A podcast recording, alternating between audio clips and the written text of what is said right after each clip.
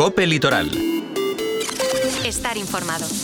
Cielo despejado, sol y ambiente frío para este viernes 15 de diciembre. Así cerramos la semana meteorológicamente hablando, una jornada en la que, según los partes, experimentaremos una bajada de las temperaturas mínimas, mientras que las máximas se mantendrán en registros similares a los de ayer. Hoy en Benissa, según EMED, los termómetros alcanzarán los 18 grados, pero de cara al fin de semana irán bajando para quedarse en máximas en torno a los 15 grados el domingo. Muy buenas tardes, saludos cordiales de Amanda Ortola. Entre los asuntos que son hoy noticia, les recordamos que los grupos de la oposición en el Ayuntamiento de Benissa y miembros de Benissa Actúa montarán una mesa informativa mañana sábado y recabarán firmas para alegar contra la subida de los impuestos. También nos fijamos en Cal, donde el INE, el Instituto Nacional de Estadística, ha comunicado un aumento de la población censada. Les avanzamos que el Ayuntamiento Calpino ha organizado para mañana sábado un fórum Nos hacemos eco de la campaña Regala Cultura, Regala Entradas Auditorio y Teulada Moraira. Y en agenda seguimos con propuestas navideñas. Hoy les sugerimos no perderse el mercado navideño del Poblenou de Benitachey, programado para este domingo. ¿Quieren saber más? Pues vamos ya con los detalles de estas y de otras noticias. Empezamos en Crónica Política y mirando a Benissa, donde los grupos en la oposición, Reinis en Benissa, PSPB PSOE, Compromís y CIBE, han anunciado que mañana sábado 16 de diciembre saldrán a la calle junto a los miembros de Benissa Actúa como una acción más de las emprendidas para frenar la subida de los impuestos aprobada de forma provisional por el gobierno local en manos del Partido Popular. Tienen previsto instalar una mesa informativa en el mercado. Han preparado una alegación contra el acuerdo plenario que implica la subida del IBI en un 45% y del impuesto de vehículos en más del 50%, y hacen un llamamiento a la ciudadanía para que se sumen a este rechazo contra la subida de impuestos firmando esta alegación. Un escrito que también podrá rubricarse en la clínica veterinaria VetClinics. La alegación, además, se ha subido a las redes sociales de Compromís, Reinisiem, CIBE, PSOE y Benissa Actúa para que esté al alcance de todos los vecinos. Así lo anunciaba ya ayer el portavoz de Reinici en Benissa, Juan Carlos Mut. Des dels grups de l'oposició de l'Ajuntament de Benissa hem preparat un escrit d'al·legacions a la pujada dels impostos que ha aprovat el Partit Popular. Una pujada que no ha estat motivada ni justificada com cal i que incompleix la llei i que, a més, no estat consultada ni consensuada al Consell Social de la ciutat abans de ser aprovada. Per això anem a eixir al carrer per a que qualsevol veïna i veí del poble puga signar aquest escrit d'al·legació. Calp aumenta su población y llega a los 25.854 habitantes, según el INE. Así se lo ha comunicado el Instituto Nacional de Estadística al Ayuntamiento Calpino. Esta es la cifra resultante de la revisión del padrón municipal referida al 1 de enero de 2023, un número que demuestra un incremento de 1.758 nuevos habitantes respecto a la última cifra oficial. Sin embargo, llegar a esa cifra y evitar el descenso del centro municipal ha conllevado una intensa tarea desde el ayuntamiento, según remarcan fuentes municipales. En los últimos años, desde el Departamento del Padrón, se han puesto en marcha diversas acciones para evitar la pérdida de población. Uno de los problemas detectados es la falta de información de los ciudadanos, que en muchos casos están convencidos de estar ya empadronados o que desconocen la necesidad de renovar el padrón en caso de ser extranjeros. Desde el Ayuntamiento de Cal se calcula que centenares de residentes extranjeros no costan para el INE debido a que no han renovado su inscripción en el padrón municipal, ya que por ley los residentes comunitarios inscritos en el registro central de extranjeros o los residentes no comunitarios pero con permiso de residencia de larga duración deben renovar su inscripción en el padrón cada cinco años y el resto de extranjeros cada dos. Es por esto que desde el Ayuntamiento de Cal se han puesto en marcha sucesivas campañas informativas. Y hoy también contamos que la Concejalía de Juventud en el Ayuntamiento de Calpa ha organizado para mañana, sábado, un Forum Jove, una herramienta de debate con la que los más jóvenes de la población pueden ser partícipes del diseño de las políticas que les repercuten. La convocatoria está prevista a las 16.30 horas en el Punt Jove, también conocido como Youth Club.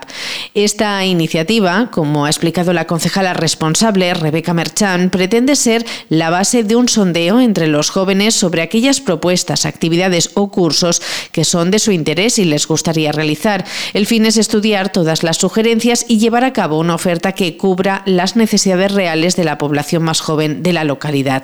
La propuesta está enmarcada en el Plan de Juventud aprobado en 2022.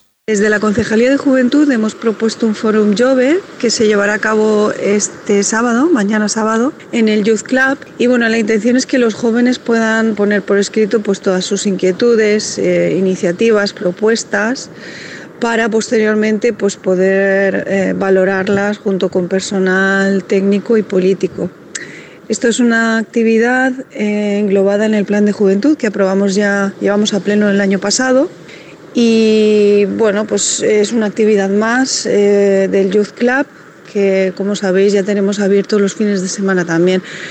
La intención de la concejalía es hacer partícipes a los jóvenes en todo lo que se hace en el pueblo, en el pueblo de Calpe y que ellos pues tengan voz y voto en algunas cuestiones que puedan ser decisivas para ellos. En clave comarcal, señalar que esta semana la unidad del aula hospitalaria del Hospital Comarcal en Denia ha celebrado el acto de entrega de regalos a los profesionales que trabajan en la planta de pediatría. Se trata de una iniciativa que coincide con la proximidad de las fiestas navideñas y que tiene como objetivo agradecer la labor de los profesionales sanitarios que cuidan de los niños ingresados. Los regalos son estrellas adornadas con borlas y botones preparadas para colgar en el árbol de Navidad que los menores han elaborado durante su ingreso. El centro hospitalario atiende anualmente a más de 2.000 niños y niñas en la planta de pediatría. La unidad del aula hospitalaria ofrece a estos pequeños un espacio donde pueden seguir aprendiendo y desarrollando sus habilidades a pesar de estar ingresados. En el apartado cultural, señalar que el Auditorio Teulada Moraira pone en marcha su campaña de Navidad Regala Cultura, Regala Entradas Auditorio Teulada Moraira. Una campaña que se lleva a cabo durante la época navideña para incentivar al público a regalar a sus seres queridos entradas de los diferentes espectáculos que el Auditorio Teulada Moraira presenta. Hay propuestas para todos los públicos y todos los bolsillos. Repasando la programación navideña, podemos encontrar desde el espectáculo familiar del show de Coco y Pepe de Cantajuego previsto para mañana sábado, pasando por todo un clásico de la Navidad, como es el Ballet de la Bella Durmiente, interpretado por el International Ballet Company, que está programado para el domingo, hasta el concierto con el que despedir el año, el día 30, con valses y polcas a cargo de la Orquesta Sinfónica del Mediterráneo. De cara al nuevo año y dentro de las posibilidades para regalar, el auditorio propone un espectáculo musical con grandes dosis de humor, con Illana Producciones, bajo el título Trash programado para el día 7 de enero. Otras propuestas escénicas para regalar podrían ser el espectáculo de humor del conocido Comandante Lara, que tendrá lugar el día 20 de enero, y la ópera Norma de Bellini, que tendrá su cita en el auditorio el próximo 30 de marzo. Y en agenda más propuestas navideñas como el tradicional mercado de Navidad del Poblenou de Benitachey previsto para este domingo 17 de diciembre. La cita contará con batucada, stands navideños de comida, decoración, productos artesanales, animación infantil y la visita de la entrañable burreta, todo un símbolo navideño poblero. El mercado estará abierto al público desde las 10 de la mañana y hasta las 2 de la tarde en las calles Mercado Mayor y La Pau. Además habrá espacios de juego para los más pequeños y pasacalle calle de la Bandeta de la Escuela de Música. Maite Roldán es la concejala de fiestas en el Ayuntamiento de Benitachell. Mercat de Nadal tindrà un espai de jocs per a poder gaudir en família, actuar a la batucada, rebrem a la burreta de Nadal, i tindrem el carrer Major, carrer La Pau i el Mercat ple de, de tendetes per a poder comprar. Y completamos agenda avanzando que la próxima semana, el sábado 23 de diciembre, Teulada convoca la segunda travesía a nado de la Navidad 2023. La cita arranca a las 9 y media de la mañana con la concentración de los participantes y a las 10 sonará el disparo de salida desde la zona de la Escuela de Vela del Club Náutico Moraira para llevar a cabo un recorrido hasta la playa del Portet. Las inscripciones aún están abiertas y se pueden formalizar a través de la web de somesport.com, una iniciativa organizada por la Concejalía de Deportes de Teulada en colaboración con el Club Náutico de Moraira. Muy buenas tardes.